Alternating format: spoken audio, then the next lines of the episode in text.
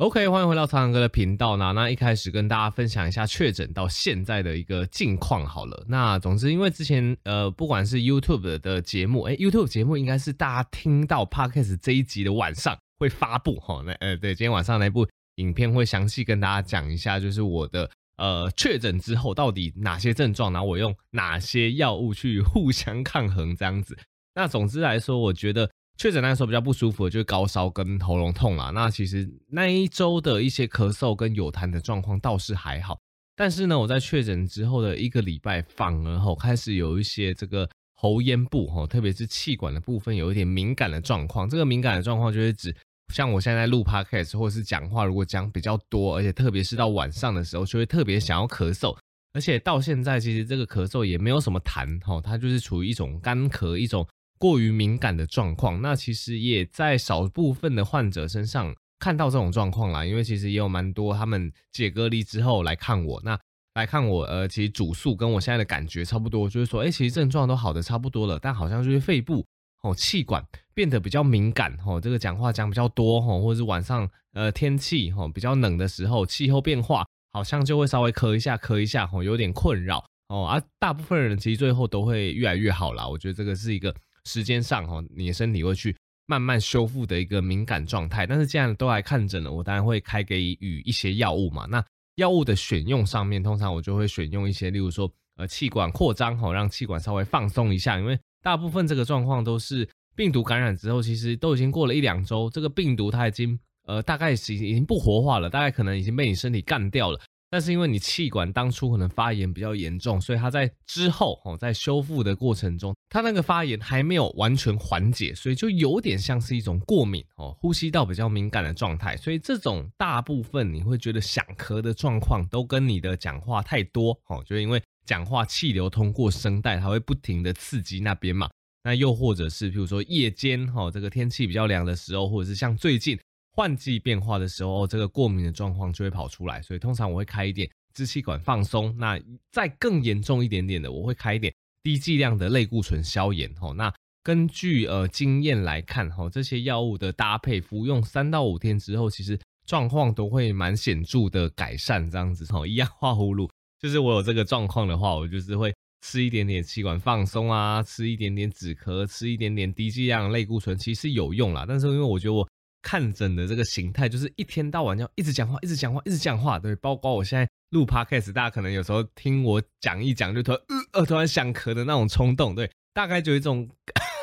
对，大概就是这种感觉，对，所以我觉得啊，新冠这个病毒有时候也是蛮麻烦的啦，哈，虽然说这个呃确诊当下有高烧之后觉得还好，但是好像有引发后续这个气管有一点点敏感的问题，虽然说不严重，哦，对，像我刚刚这样咳的状况也不会说。造成生活上太大的困扰，用一些药哦，其实也可以控制的不错。然后其实到现在也有越来越好，但有时候就会让人觉得有点困扰这样子。那跟大家分享一下最近的疫情现况，最近的这个确诊人数真的是哎还蛮多的哦，一天甚至到五六万了哈，不知道之后会不会越来越往上。那最近其实也发现一个状况，可以跟大家讨论一下，给大家一点参考啦。就是最近我们医界的朋友有发现说啊。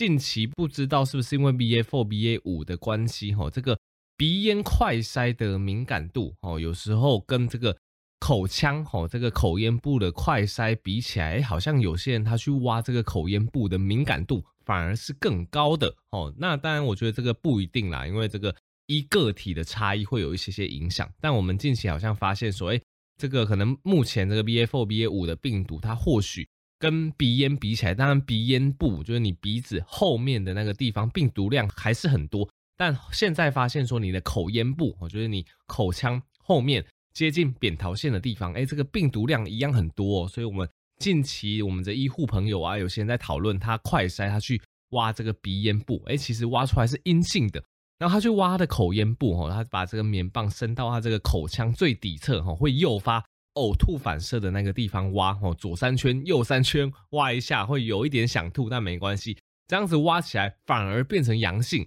哦。所以我们最近都在讨论，所谓是不是因为这个变种病毒的关系啊？现在的病毒还是它反而比较喜欢去攻击你的口咽部，那鼻咽部一样是有病毒的，只是或许哦这个挖口咽部的敏感度诶开始有一些提升的这个状况哦。所以其实就是。提醒各位，如果最近你有一些类似 COVID-19 的症状，最典型的症状就是你有发烧，哦，你有全身酸痛。大概以目前的这个 COVID-19 大流行的状况来讲，如果患者跟我提到说，诶，他有烧，他有畏寒的状况，然后再加上他有这个肌肉骨骼酸痛的状况，呃，这个真真的八九不离十都是 COVID-19，然后就我就会建议他说。你可能每二十四或者每十二小时快筛一次哦，就至少筛个大概两到三次，真的都是阴性才比较放心，不然这个机会真的蛮大的，蛮多都是筛到第二次啊、第三次啊就会变成阳性这样子。那现在我还会再加一句，而如果说你这个呃鼻腔塞起来是阴性，你也是可以塞看看你的口腔哦，这个口咽部的快塞方式，你就是。拿这个棉棒进去，你的真的是要到喉咙最底部啦，就刚刚讲的会有点诱发呕吐反射的位置，然后你用这个棉棒去挖，呃，左三圈就是从这个左边喉咽的地方挖到扁桃腺，就是棉棒进去拉拉，然后左三圈右三圈，然后再去快筛，蛮多人这样筛起来反而变成阳性哦，所以看起来最近这个病毒株可能待在口咽哦的这个病毒量比之前的都还要来得高，所以这是。近期的一个看诊的心得跟大家分享。哎，如果大家的症状真的很像鼻咽，再怎么挖，再怎么戳，哈，再挖怎么深你都挖不出来，哈，你可以试试看挖口咽。当然，依我自己的经验，其实鼻咽你如果挖的真的够深，四五公分、五六公分以上，那个敏感度还是蛮高的啦。所以我优先推荐大家还是以挖鼻咽为主，然后可以去看一下我之前那一部影片，好，真的挖不出来，可以考虑挖一下你的口腔、口咽部的地方，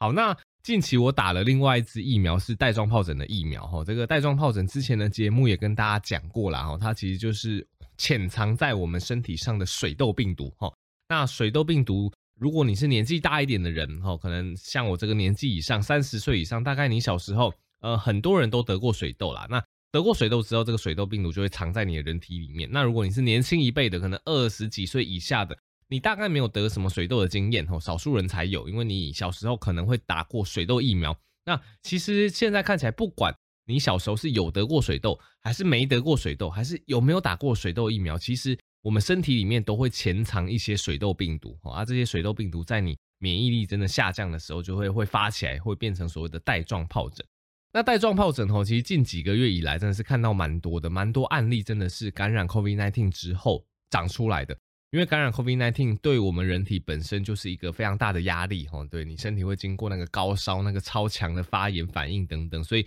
你身体免疫力会暂时下降。这时候，不管是我分享的那个口腔的单纯疱疹，或者是身体的带状疱疹，都特别容易在这个时候长出来。那我近期看到最年轻的带状疱疹的案例，竟然是七岁的小朋友哦，这个真的是打破之前以往的认知，因为我们以前都想说这个。带状疱疹是大概四五十岁以上哦，这个免疫力比较不好哦，再加上可能你晚睡还怎样，免疫力比较差的状况下才会长。结果我竟然在一个七岁的小朋友身上看到带状疱疹。那这个七岁的小朋友他也是刚得完 COVID-19 哦，想必也是这个身体压力比较大哦，免疫力暂时下降，他的带状疱疹就会长在我们讲 S1 神经节的地方哦。如果你有兴趣，你可以去查一下 S1 神经节在哪里，就会从他的屁股长到他的大腿的地方。所以我看到这个七岁的小朋友，真的觉得哇！带状疱疹现在真的是不分年龄了啦，各个年纪都可以长。现在我的诊间可能从最小刚刚讲的七岁小朋友到这个呃青少年，有时候压力很大，准备考试，十六十七岁我有看过，那二十三十岁更不用讲，那四五十岁以上本来就是高危险群，所以看起来带状疱疹真的是不分年纪啦。那近期台湾是进了一个比较新型的带状疱疹疫苗啦。那总之我看了那么多，当然也是会有点怕怕的，所以我就去打了这个。带状疱疹疫苗，那这个带状疱疹疫苗，它的保护力其实蛮好的，但是它的缺点哦，我觉得算是唯一的缺点就是贵哦，真的贵。它一剂基本上现在定价应该都是八千块以上，而且要打两剂，所以你完整接种下来是要达到大概一万六、一万七的那个价钱。那其实你听节目的各位，大部分都是青壮年啊，听青壮年其实不一定需要打，只是我看了太多 case，我会有点怕怕的，所以我应该是。呃，算是那个特例。我想说，反正我打打看，跟大家分享一下心得。打下去哇，跟大家就是讲这个不得了。我有点像是打了第二次 AZ 疫苗的第一剂，哦，反应蛮强的。对，我想这个带状疱疹疫苗，它本来是设计给那些可能五十岁哈以上的比较高风险的人打。那其实疫苗它跟我们身体的免疫反应是有关系的，所以大家普遍会观察到一个现象，就是大概五六十岁以上的人打疫苗，他们身体的反应。通常都比较低，比较不会像年轻人在那边高烧，在那边酸痛，所以我觉得我打这个带状疱疹疫苗有一点类似这样的状况，因为我三十岁嘛，相对来讲这个免疫力还是比较旺盛，所以我打了这个新型带状疱疹疫苗的状况下，其实我的反应是蛮剧烈的，就是手臂算蛮酸痛，而且我隔天真的是有有有发烧啦，简单说是这样子，就有点像打完 AZ 疫苗那种感觉，不过还好没有到那么强烈，大概十二个小时之后烧就退了。那现在其实已经过了三十六小时，其实状况整个就好非常非常的多。对，那这个新型带状疱疹疫苗它需要打两剂啊，等到我二到六个月之后，我还需要再打第二剂，会跟大家分享一下。那其实就像刚刚讲的，这个水痘跟带状疱疹它其实是同一个病毒哈，第一次发作就叫做水痘，那之后这个水痘病毒会潜藏在你身体里面嘛，等到你之后免疫力差的话，它就会长出来哦，长一圈，这个叫做带状疱疹。所以其实带状疱疹的疫苗跟水痘的疫苗，它都是用这个水痘的抗原，都是去模拟这个水痘病毒的抗原。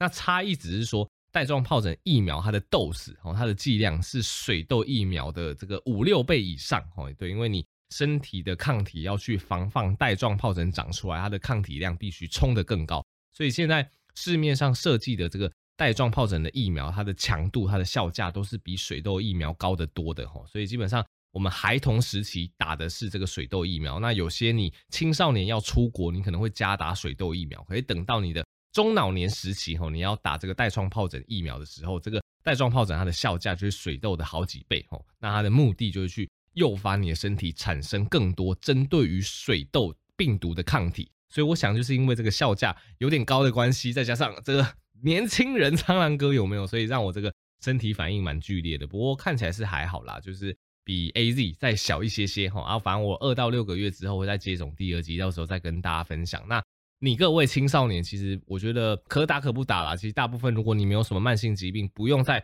特别是可能二十到四十岁以下这个年纪打带状疱疹疫苗，这真的是我自己想打打看，对，所以我才去打。那目前是建议说，如果你是五十岁以上哦，因为五十岁以上开始我们人体会面临一些免疫力下降的问题，所以五十岁以上得到带状疱疹的机会是高的。又或者是你是五十岁以下，但合并一些慢性疾病哦，可能一些呃先天性心脏病哦，慢性的一些肾病变，呃肝脏的一些病变等等，有一些慢性病会影响你的免疫力的哦，这个五十岁以下的人才会建议施打啦哦，不然假如你没有什么慢性病，你还是青壮年，不太需要打这个带状疱疹疫苗，所以跟大家分享一下。好，那第三个议题哦，跟大家分享一下哦，到底我们吃哪些食物可以最抗饿哦，最耐饿？让你最不容易胖呢？吼，我觉得这个议题也是蛮重要的。虽然说大观念大家应该都知道了吼，那跟大家做几点我觉得很重要而且蛮有趣的分享。第一点叫做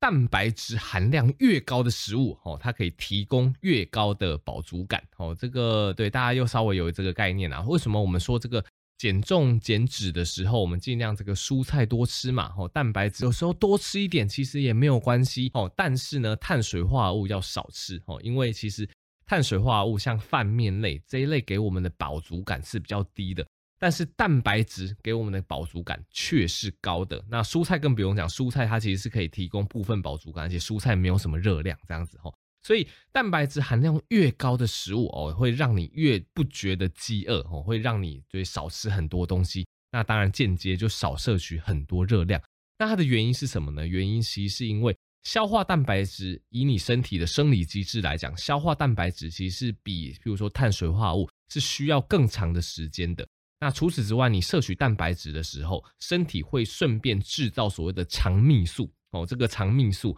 之前如果你有听我在讲这个减重针哈、减肥笔哈，或者是口服的减肥笔的成分哈，我有讲过这个肠泌素的这个相关的知识。基本上这个肠泌素它就是有抑制我们的食欲哈，让我们不要胖起来，而且有一些调节你的这个血糖的功效啊。所以你摄取蛋白质，你身体在消化蛋白质的过程中，身体也会一并制造肠泌素，哦，就是类似这个减重针的这个成分啦，好，去抑制你的食欲，让我们不感觉到饿，哦，所以其实我常常会呃喜欢分享我早餐，哦，跟这个减重的一些朋友们，其实我的早餐非常简单，我的早餐就是一杯乳清，哦，一杯乳清蛋白就没了，哦，对，我当然知道这样子。吃法可能很多人一开始会不习惯或不同意，但是这是我早餐的一个吃法，就是我的早餐通常就是泡一份乳清。那一份乳清，当然呃有些人不喜欢乳清，是觉得它的口味个人不太喜欢等等。但我觉得乳清现在厂牌很多啦，你只要能够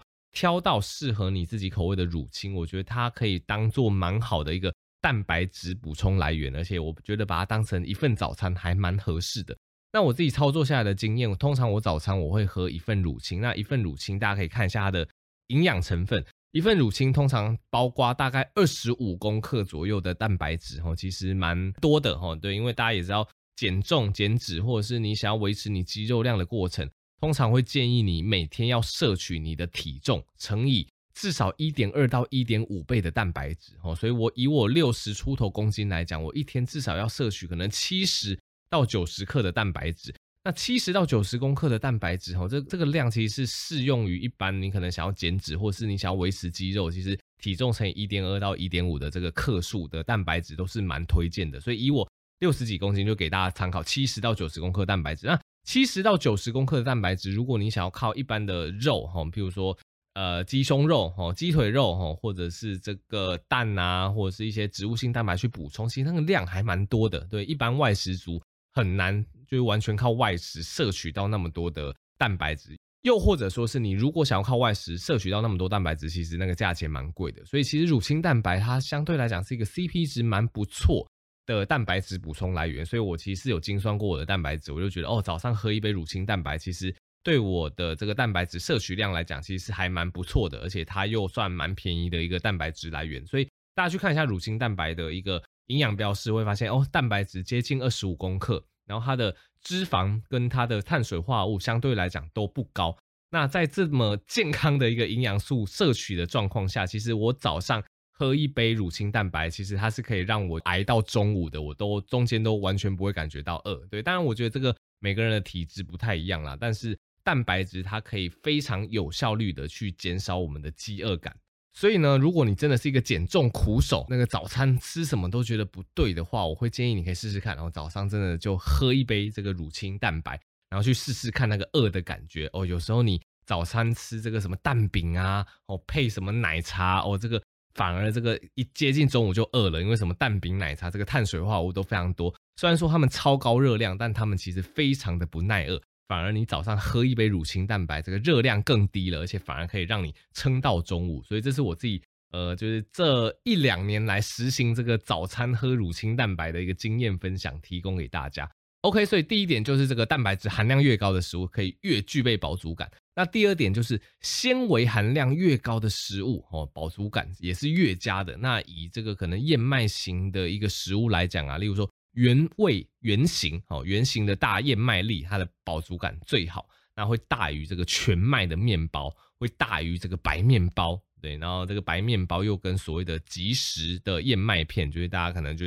捞这个一匙就可以泡的那个燕麦片，又是差不多的。那我觉得这个也符合大家的认知啊。简单来讲，这个食物越圆形，越原本的形，对，不是那个 circle 那个圆形，是越原本的形状，对，通常这个。它里面的膳食纤维含量都会越高，那膳食纤维含量越高，因为这一类所谓的全谷类的食物啊，这个在消化吸收的过程中，这个纤维素高的关系，它能够降低食物吸收的速度，而且这些膳食纤维啊，它经过我们身体分解之后呢，它会产生一些所谓的短链脂肪酸，这些短链脂肪酸有刺激瘦素。这个瘦素是我们身体里面的一种荷尔蒙，它一样可以降低我们的食欲，让我们变瘦。哈，就是顾名思义，瘦素嘛。所以简单来说，这个越圆形的食物，膳食纤维越高的，提供的饱足感越好。所以常常会建议大家，哎，如果可以吃全谷饭，哦，这个紫米、呃黑米啊等等，哦，可以吃这个全谷类的食物，就吃全谷类的食物。那当然，白米饭它是精制过的，它的饱足感相对来讲就会比较差一些些。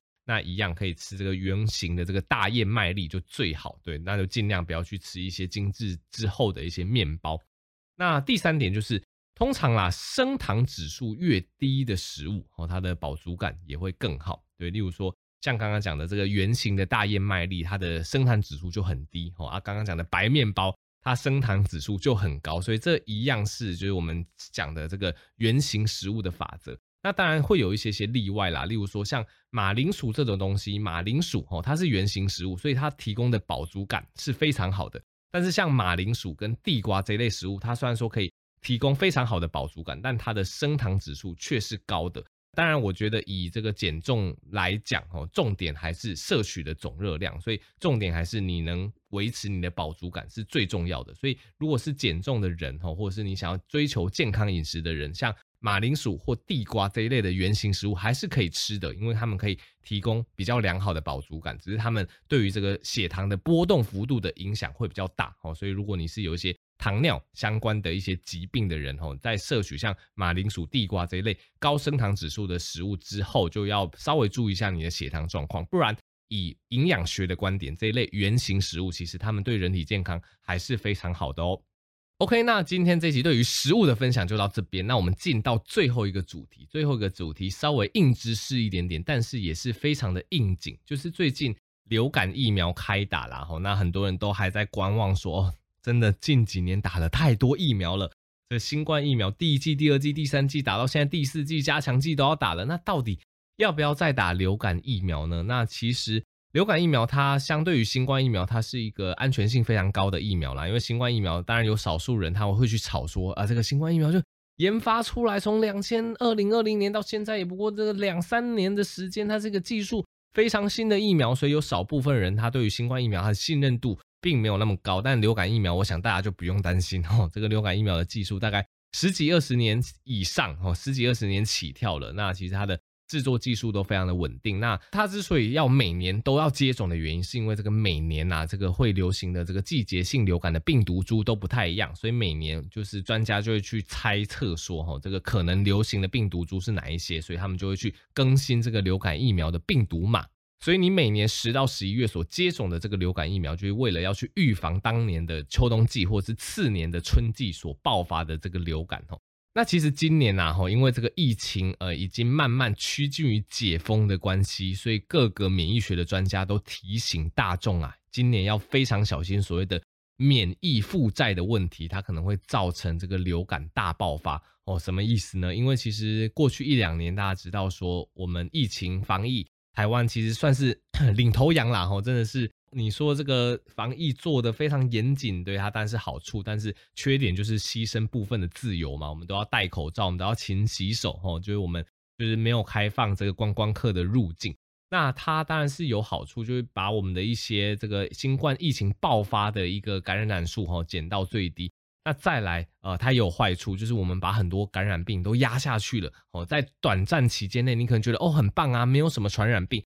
但是之后一旦这些传染病卷土重来，它就会比之前还要更加可怕。那其实像新冠疫情之前啊，像这种流感这种疾病，每年都会在台湾造成这个小爆发或大爆发。那每年小爆发、大爆发的时候，它就会带走一些老年人，带走一些幼儿。哈，虽然说我们会觉得很不舍。但每次爆发的时候，无疑哈，我们台湾人就会对这个流感多了几分的保护。所以其实，在近一两年哈，我们戴口罩、勤洗手做得太好了，几乎都没有流感这个盛行的状况。所以今年大家也知道我们要解封了嘛，这个观光客要开始入境了，大家也开始越来越不戴口罩哈，这个各种疾病开始传来传去。所以今年如果流感爆发出来，就会很可怕。这是。呃，每个国家都已经经历过的事情，因为我们台湾防疫总是走在大家的后面嘛，大家都解封，我们才解封，所以其实那些解封后的国家，他就发现流感会这种反弹性的爆发，反弹性的大流行，所以我想台湾不可能走出自己的路啊，台湾永远都是跟在别的国家的后面，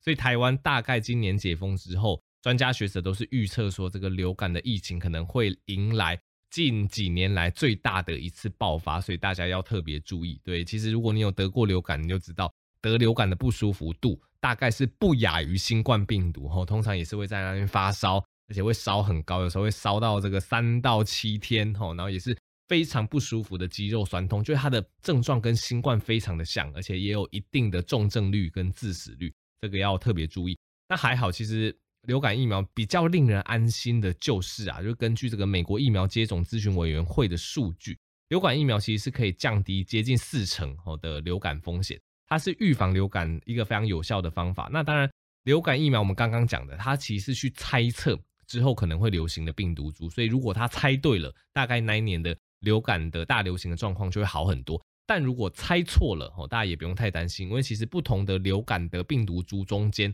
都有所谓的交叉保护力。所以今年就算流感疫苗它真的是猜错病毒株哦，那个隔年流行的是不同病毒株的话，只要你有打流感疫苗，通常那个症状的缓解度都会好很多，就是你症状就会变得比较轻微，也比较不会重症，比较不会死亡等等。对，但是民众对于流感就是会有蛮多迷思的，就觉得一定要 猜中才是对的。那如果猜错怎么办？是不是白打的？基本上是不会白打，这个大家不用太担心吼。那台大小儿感染科的吕俊义医师，他是表示说，哎，其实诊间真的会蛮常遇到家长会担心疫苗的副作用。那我觉得这个都是家长会去担心的点啊。那其实就像一开始讲的，这个在流感疫苗这一块，它其实是一个非常传统、非安全性非常高的疫苗。那我们观察起来，大部分就是手臂有一点点酸痛而已，哈，它其实造成一些发烧、一些不舒服的比例是蛮低的。那尤其是像幼童或是老年人，哦，这一类免疫力比较不佳的族群，感染流感病毒也要非常小心重症，哦，像是一些肺炎啊、心肌炎啊、脑炎啊，或是继发性的一些细菌感染，都要非常的小心。所以在婴幼儿或是老年人的族群，流感的严重度其实是不亚于新冠病毒的。所以如果家长真的是，呃，有去担心到这方面，然后你对疫苗又有点疑虑的话，就记得去咨询小儿科医师这样子吼，以免真的是到时候大爆发想要打疫苗的时候，这个打完疫苗之后，我们身体产生抗体还要一到两周的时间，会比较来不及这样子。那其实流感除了本身造成这个感染啊、高烧、非常不舒服的症状之外呢，另外它还会导致所谓的血管的病变，而引发心血管症状。那赛诺菲药厂有跟其他研究单位做过一个研究。他们把因为心肌梗塞住院吼，或者是曾经因为心肌梗塞做过相关手术的两千五百七十一位的受试者，他分成就施打流感疫苗跟施打安慰剂两个组别，然后追踪一年，然后发现施打流感疫苗的人可以降低百分之二十八吼心血管病变的危险。那因为心血管造成的死亡，有接种流感疫苗的话，可以减少四十一 percent，然后其他死亡原因也减少了四十一 percent，所以看起来就是接种。流感疫苗，它对于除了流感本身的这个疾病有保护之外，对于可能呃之后的一些心血管的一些病变，哈，其他的死亡率都有保障。那我觉得这个用呃医学的机制来讲，解释起来也蛮简单的。因为其实譬如说，你假设你没有施打流感疫苗，然后你真的中了流感还是怎么样，它身上起的一些发炎反应，身上起的一些免疫反应，通常都会特别剧烈。那现在的人，大家观念也越来越清楚，其实。不正当的免疫反应，不正常的这个发炎反应，对我们身体是不好的。所以，当我们去感染一个疾病，身体处于一个非常严重的发炎反应的时候，有时候它它都会造成一些血管的病变、血管的堵塞，哦，可能就会造成一些心脑血管的一些疾病的产生。所以，当我们有打疫苗，然后感染到这个病原体，所以症状比较轻微的时候，你可以把它理解成，哦，这时候身体的发炎反应就大为降低。那身体的发炎反应大为降低之后，当然对于你的一些心血管。对于你一些脑血管哦疾病的变化上哦，当然影响就比较少哦，就不会有一些心肌梗塞，不会有一些续发性的一些并发症产生。所以以医学上的原理解释起来，大概是这样子啦。好的，那么这集大概分享到这边，当然后面的硬知识，呃，通常都是比较硬一点点，但是总之都蛮多人就是敲碗说啊，他们觉得有些议题实在是太简单了吼，可不可以提供一些硬知识的分享？所以现在都会尽量在。最后一个 part 跟大家分享一些比较硬知识的一些有趣研究，希望可以带给大家更多的这个医疗新知，这样子哈。好的，那么这集就到这边，那喜欢我的这个医学知识分享，就可以把这个苍蓝鸽的医学通识分享给更多人知道。好，那可以去追踪 YouTube 频道苍蓝鸽的医学天地，那可以支持药师健生活保健食品输入折扣码 Blue Pig 有九折优惠。我们就下集再见喽，大家拜拜。